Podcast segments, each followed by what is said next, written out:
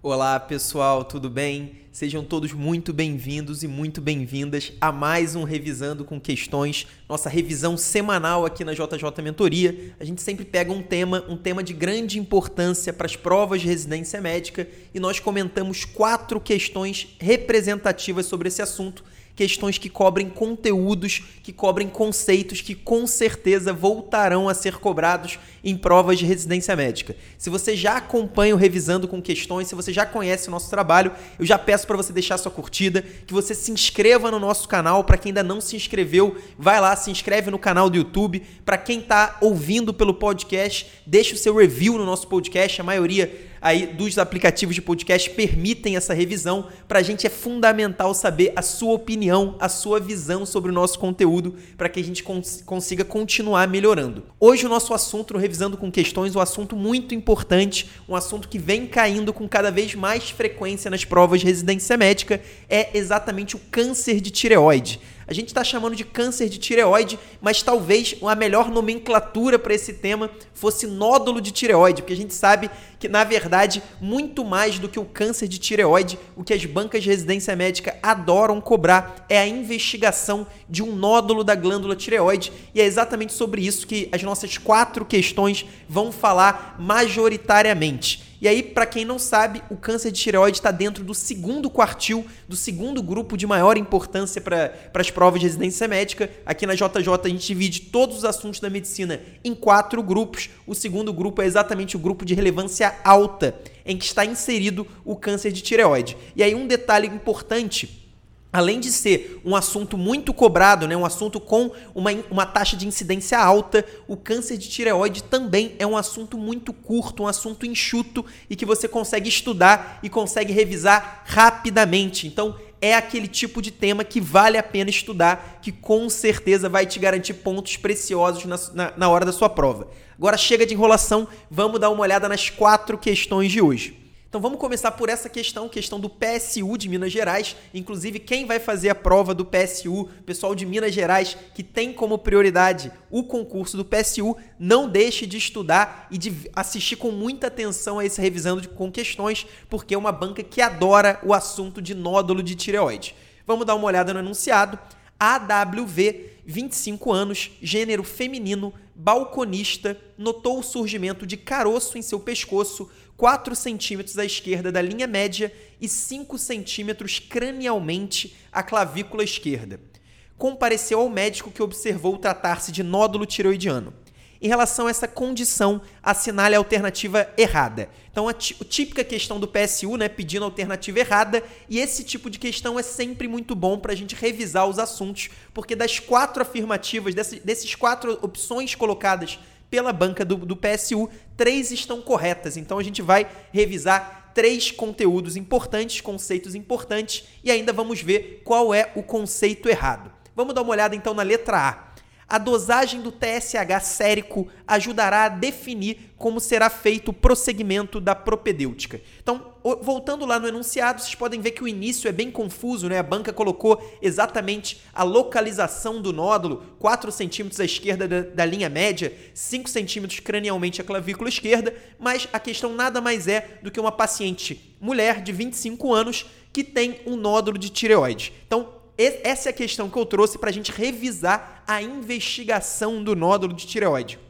Como qualquer nódulo suspeito, o nosso grande objetivo ao investigar, ao fazer a propedêutica diagnóstica do nódulo tiroidiano, o nosso grande objetivo é excluir ou confirmar a possibilidade de uma doença maligna, a possibilidade de um câncer de tireoide. Então, o tempo todo, o nosso foco vai ser esse: será que é um câncer de tireoide ou será que não é? E aí, quando a gente encontra um nódulo tireoide, a gente começa com um exame importante, que é exatamente a dosagem do TSH sérico, do hormônio é, estimulante da tireoide produzido pela hipófise. Por que, que nós solicitamos o TSH sérico? Porque se o TSH estiver suprimido, estiver abaixo dos valores de referência, significa que provavelmente a glândula tireoide está produzindo um excesso de hormônios tireoidianos.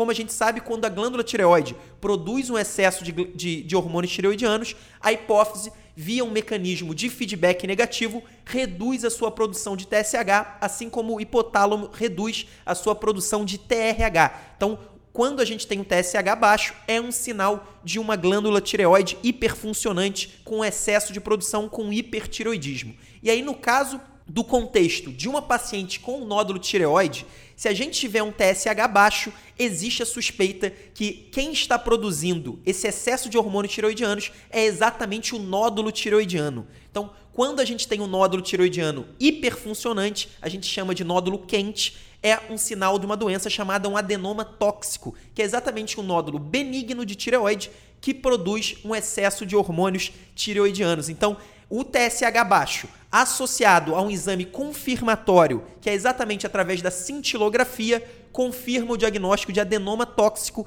e nos tranquiliza praticamente 100% em relação à possibilidade do câncer de tireoide. Então, o primeiro passo na investigação do nódulo tireoidiano é saber: será que esse nódulo tireoidiano é quente? Ele é hiperfuncionante ou não? É um nódulo frio. Se for um nódulo quente, a gente vai ter um TSH baixo e aí vai solicitar a cintilografia. A cintilografia vai confirmar ou vai excluir a hipótese de ser um nódulo quente. Agora, se o TSH estiver normal ou aumentado, a gente nem precisa da cintilografia, a gente já confirma que é um nódulo frio e os nódulos frios são exatamente os de maior risco para o câncer de tireoide. Então, TSH normal é como se a gente continuasse a investigação, não deu para excluir ainda a hipótese de nódulo tiroidiano, a gente só sabe que esse nódulo tiroidiano não é um nódulo hiperfuncionante, é um nódulo frio, portanto, um nódulo suspeito.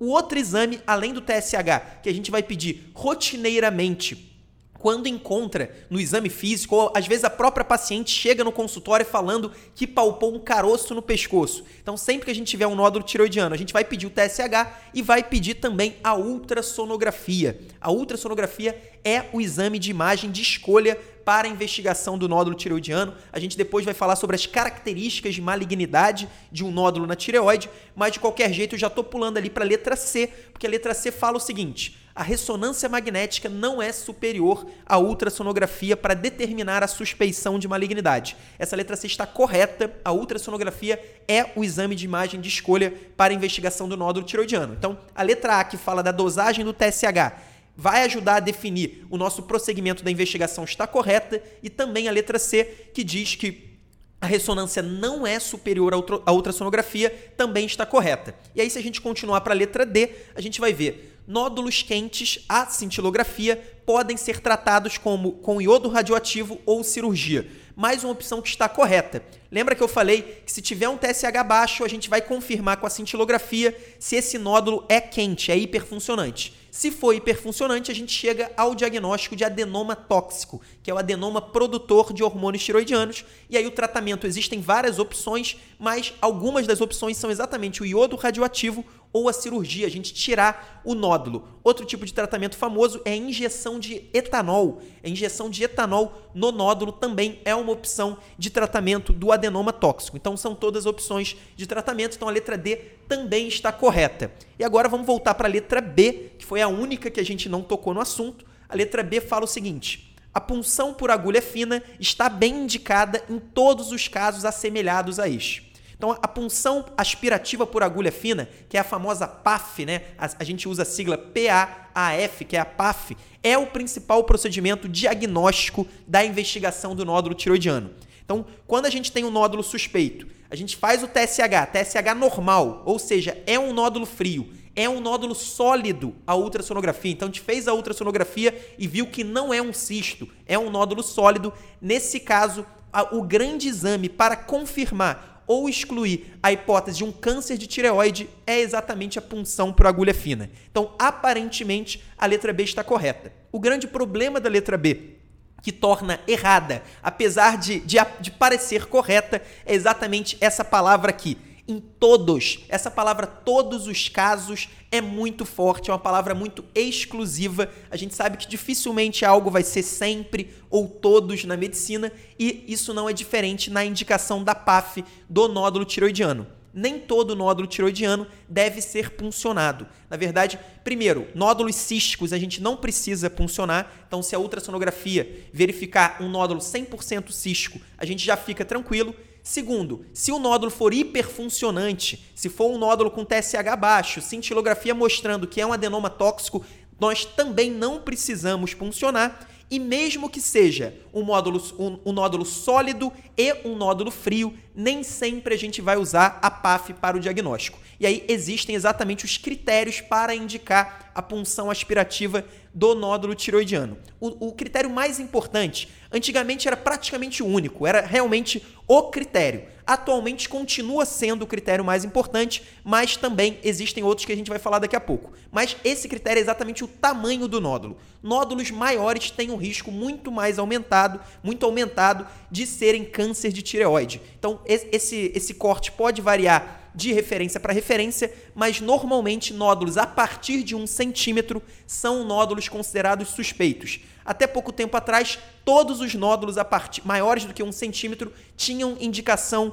de puncionar. Agora, Além do tamanho, nós também levamos em consideração os critérios ultrassonográficos de malignidade. Então, se a gente tiver um nódulo de um centímetro e meio, mas a ultrassonografia sem nenhum critério de malignidade e o paciente sem fatores de risco, um paciente sem um alto grau de suspeição, nós podemos acompanhar esse nódulo. Então, hoje a gente vai usar o tamanho junto com critérios ultrassonográficos. E o mesmo vale para nódulos menores do que um centímetro de, do que um centímetro. Às vezes, um nódulo de 0,7 centímetro, então um nódulo que antigamente não deveria ser puncionado, mas se ele tiver critérios ultrassonográficos de malignidade, provavelmente ele deve ser puncionado. E aí eu vou o tempo todo, nesse revisando com questões, vou falar de provavelmente a maioria das referências, porque infelizmente esse é um assunto com muita divergência, não é um assunto com um protocolo 100% consensual que a gente possa seguir todos os passos. Então, para a gente decidir se deve ou não puncionar o nódulo tireoidiano, nós vamos ver o tamanho.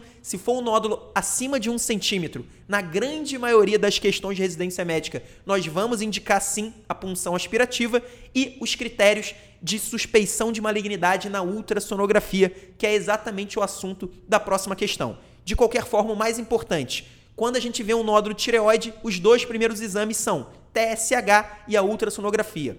O objetivo do, do, TSH é verificar se é um nódulo com chance de ser um nódulo quente. E aí, quando que ele vai ter essa chance? Quando o TSH estiver suprimido. Um TSH baixo vai indicar a realização de uma cintilografia. E aí, a cintilografia vai dizer se aquele nódulo é hipercaptante, se é um, um nódulo funcionante ou não. Então, a, a cintilografia vai nos confirmar se é um nódulo quente ou um nódulo frio. E, em paralelo, a ultrassonografia vai verificar os critérios de suspeição de malignidade. O mais importante deles talvez seja o nódulo cístico ou sólido. Se for um nódulo cístico, a gente já fica tranquilo. Se for um nódulo sólido, a gente continua a nossa investigação. E aí, o grande ponto, pelo menos que a gente vai ver nessa questão, é o tamanho. Se for um tamanho acima de um centímetro, a suspeita aumenta demais. Se for abaixo de um centímetro, a suspeita é um pouco menor. E aí, a indicação da, da punção aspirativa ou não vai depender não só do tamanho, como também dos critérios de malignidade na ultrassonografia, que a gente vai ver exatamente nessa questão,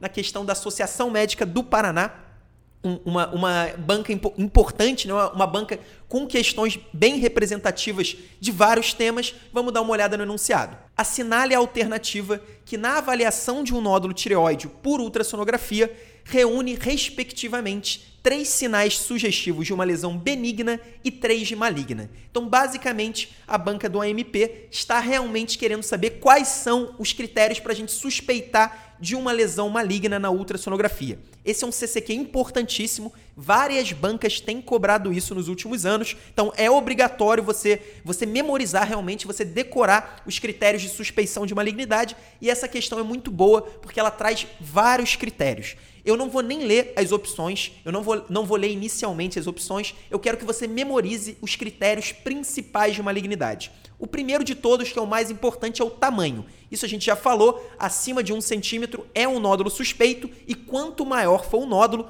mais suspeito ele será. E aí é importante também dizer, existem alguns outros critérios que são critérios considerados até um pouco óbvios, mas são importantes e podem aparecer na sua prova. Então, por exemplo, se na ultrassonografia a gente enxerga uma linfonodomegalia cervical, esse já é um sinal vermelho de malignidade. Por quê? Porque a gente sabe que a, a, metástase do tumor do carcinoma papilífero de tireoide, que é o tipo histológico mais comum, vai preferencialmente para o linfonodo cervical. Então, se a gente tem uma linfonodomegalia cervical, aquilo pode sim ser um sinal de metástase linfonodal e já obriga, já obriga a gente a fazer a punção aspirativa. Então, existem alguns critérios que já nos obrigam a fazer a punção independentemente de qualquer outro fator. Um deles é esse, é a linfonodomegalia palpável. Outro fator importante é relacionado ao paciente, paciente com história de irradiação cervical. Então imagina um paciente que já fez um tratamento com irradiação para um linfoma de Hodgkin.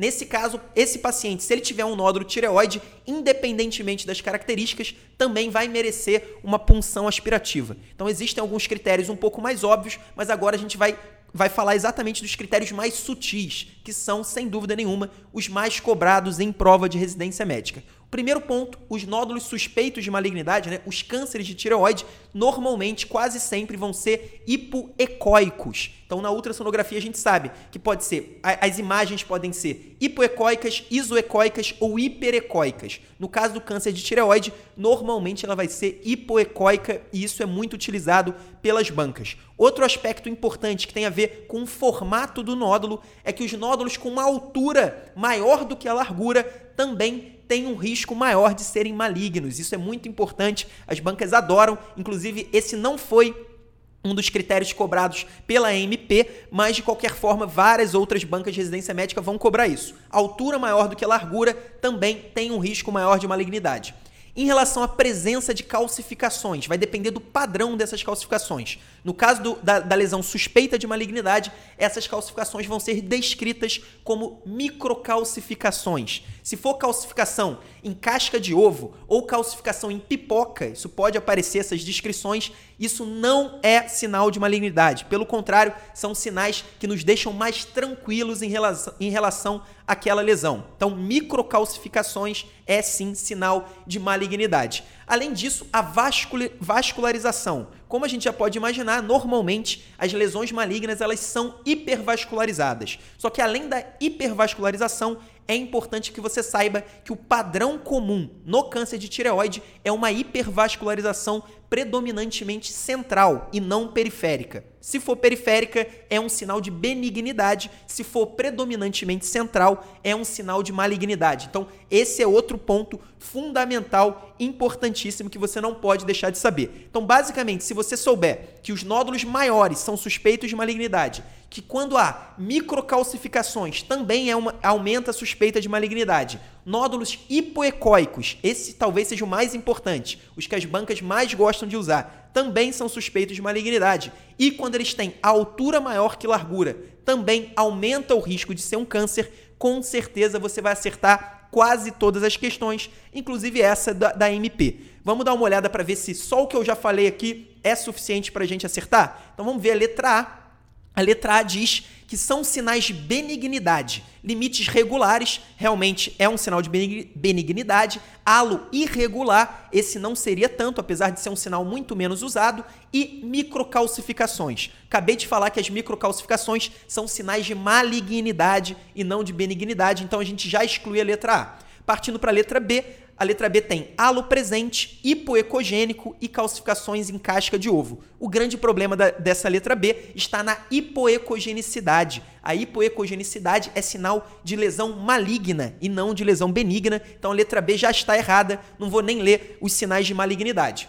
Agora, partindo para a letra C, a letra C fala que são sinais de, de lesão benigna, um nódulo hiperecogênico com microcalcificações e vascularização periférica. O único problema da letra C, pelo menos ali nos sinais de benignidade, são exatamente as microcalcificações, que, como eu falei, é um sinal de suspeita de câncer, sinal de suspeita de neoplasia maligna. Então a letra C está errada. Vamos ficar com a letra B, com a letra D, desculpe, e vamos dar uma olhada na opção só para checar se realmente está tudo certo. A letra B, a letra D diz que são sinais de benignidade nódulos hiperecogênicos, correto, calcificações em casca de ovo, perfeito, vascularização periférica, também correto. E a letra D ainda diz que são sinais de lesão maligna, nódulos hipoecogênicos, microcalcificações e hipervascularização. Poderia ter, ter a hipervascularização predominantemente central, com certeza a letra D é a melhor resposta e é fundamental que você memorize isso. Se você olhar só para a letra D e memorizar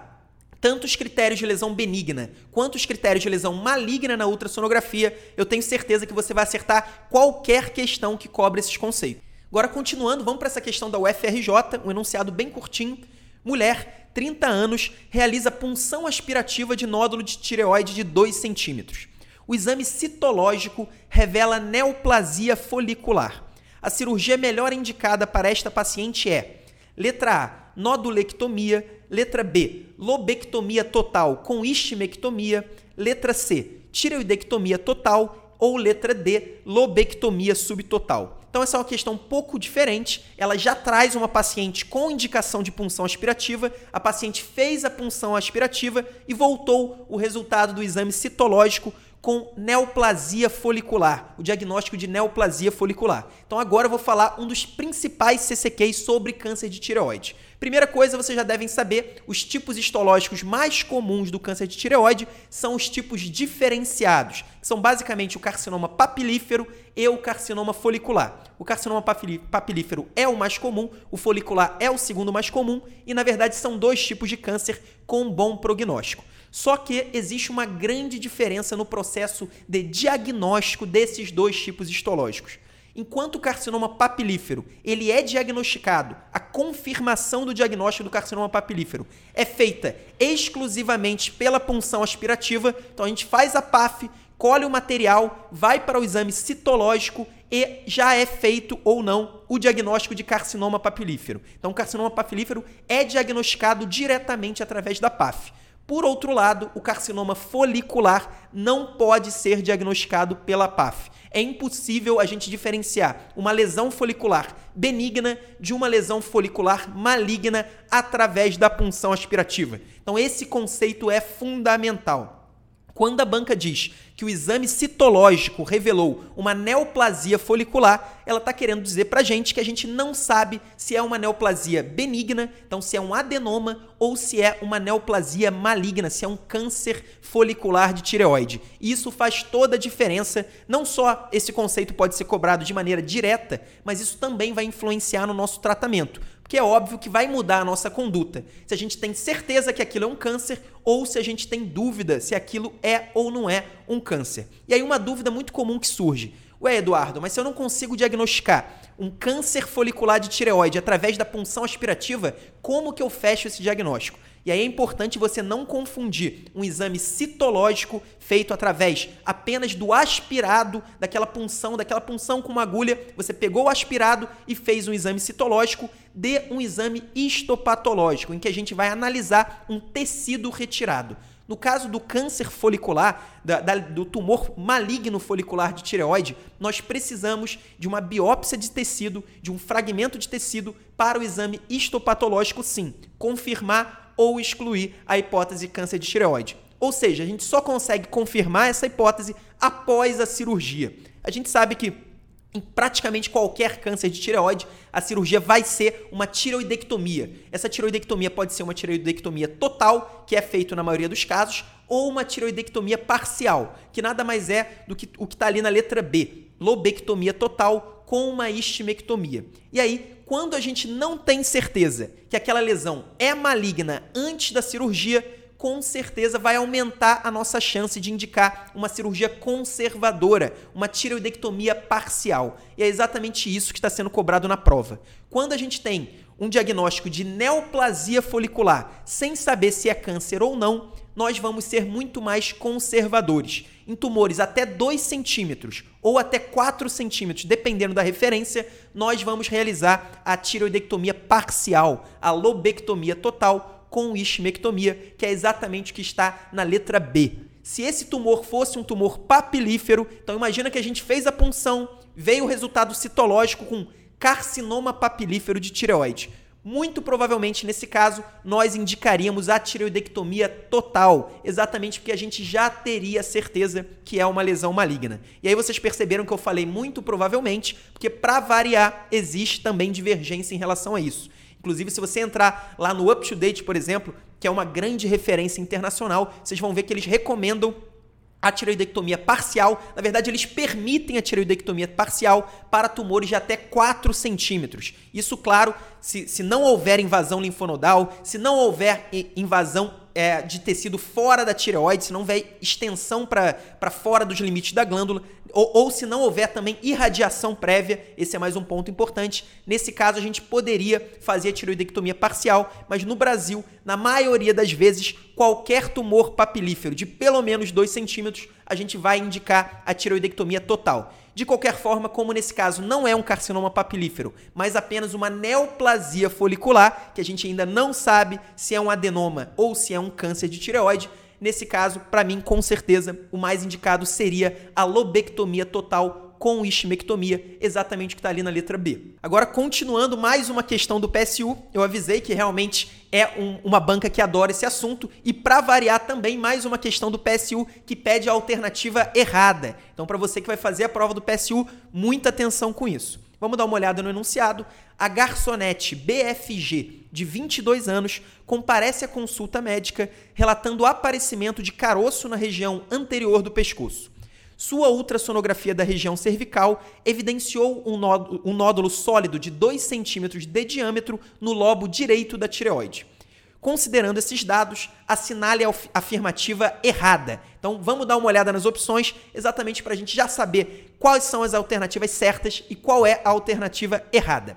Letra A. A punção aspirativa por agulha fina do nódulo faz parte da propedêutica indicada com certeza um nódulo de tireoide de 2 centímetros de diâmetro tem sim indicação de PAF. É claro que a gente ainda não sabe outras características importantes, a gente não sabe, por exemplo, se esse nódulo é quente ou frio, mas de qualquer jeito, de uma maneira geral, a PAF faz parte sim da propedêutica indicada, isso se a gente confirmar que não é um nódulo hiperfuncionante. Vamos pular a letra B por enquanto, vamos para a letra C. Após a cirurgia, o paciente deverá manter terapia supressora com hormônio tiroidiano indefinidamente. Então, esse é um ponto importante, esse é um segmento, na verdade, é uma questão, essa é uma opção, cobrando o segmento do paciente após uma tiroidectomia e todo paciente que faz a tiroidectomia, que sofre a cirurgia de tratamento do câncer de tireoide, ele deve sim receber a levotiroxina ad eternum. Para sempre o paciente vai receber, não só com o objetivo de repor os, o, os hormônios tiroidianos, né? O paciente que tirou a tireoide, obviamente, vai precisar repor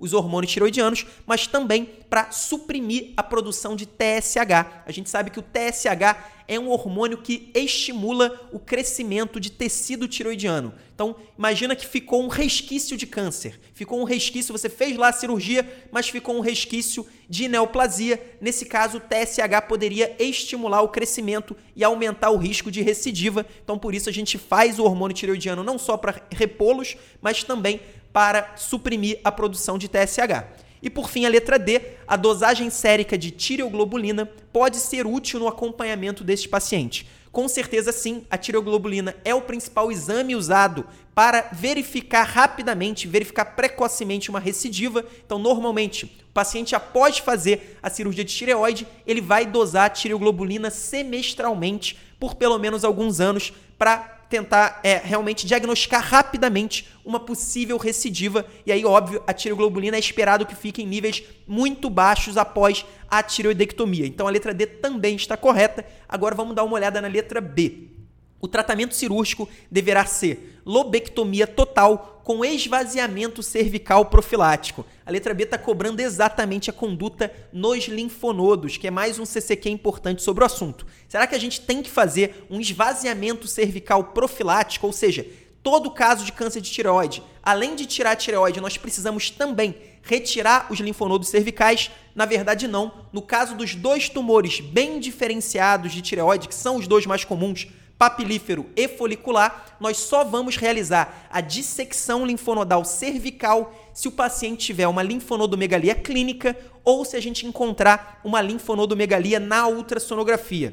Isso já foi diferente. Antigamente a gente só fazia a dissecção linfonodal se houvesse linfonodomegalia clínica. Então, mesmo se encontrasse na ultrassonografia, nós não iríamos mexer nos linfonodos, mas hoje a maioria das referências já recomendam também a dissecção linfonodal em caso de achado ultrassonográfico sonográfico de linfonodomegalia. E aí eu falei que essa é a conduta nos tumores bem diferenciados de tireoide, porque no carcinoma medular de tireoide, que é o terceiro tipo histológico mais comum, aí sim, nesse caso a gente tem que fazer o esvaziamento cervical de rotina, o esvaziamento cervical profilático. E aí só para não deixar de falar, a letra D diz que a tiroglobulina pode ser útil no acompanhamento desse paciente. Isso também eu estou falando do carcinoma papilífero e folicular de tireoide. Se for o carcinoma medular de tireoide, o principal exame utilizado no segmento é a calcitonina. Vocês lembram da calcitonina? A gente sabe que o carcinoma medular de tireoide é um carcinoma com poder endócrino, então ele produz hormônio, exatamente a calcitonina. Então por isso a gente vai utilizar a calcitonina nesse caso e não a tireoglobulina se for um carcinoma medular de tireoide. De qualquer forma, o mais importante, a gente só vai fazer a dissecção de linfonodos cervicais no caso de carcinoma papilífero e ou folicular de tireoide, se houver linfonodomegalia clínica ou linfonodomegalia é, vista na ultrassonografia. Fora isso, a gente só vai tirar a tireoide e aí pode ser tireoidectomia total ou tireoidectomia parcial, dependendo do tamanho da lesão, e acabou. E, e, o resto vai ser só o segmento, e o segmento vai envolver não só o uso da levotiroxina, como também o acompanhamento com a dosagem da tireoglobulina. Bom, pessoal, essas foram as quatro questões sobre câncer de tireoide. Realmente é um assunto muito importante, um assunto que é curto e extremamente cobrado, cobrado com muita frequência pelas bancas. Não dá para errar questão sobre isso. É o tipo de questão que, se você errar, com certeza seus concorrentes mais bem, mais bem preparados irão acertar. Um abraço e até a próxima semana.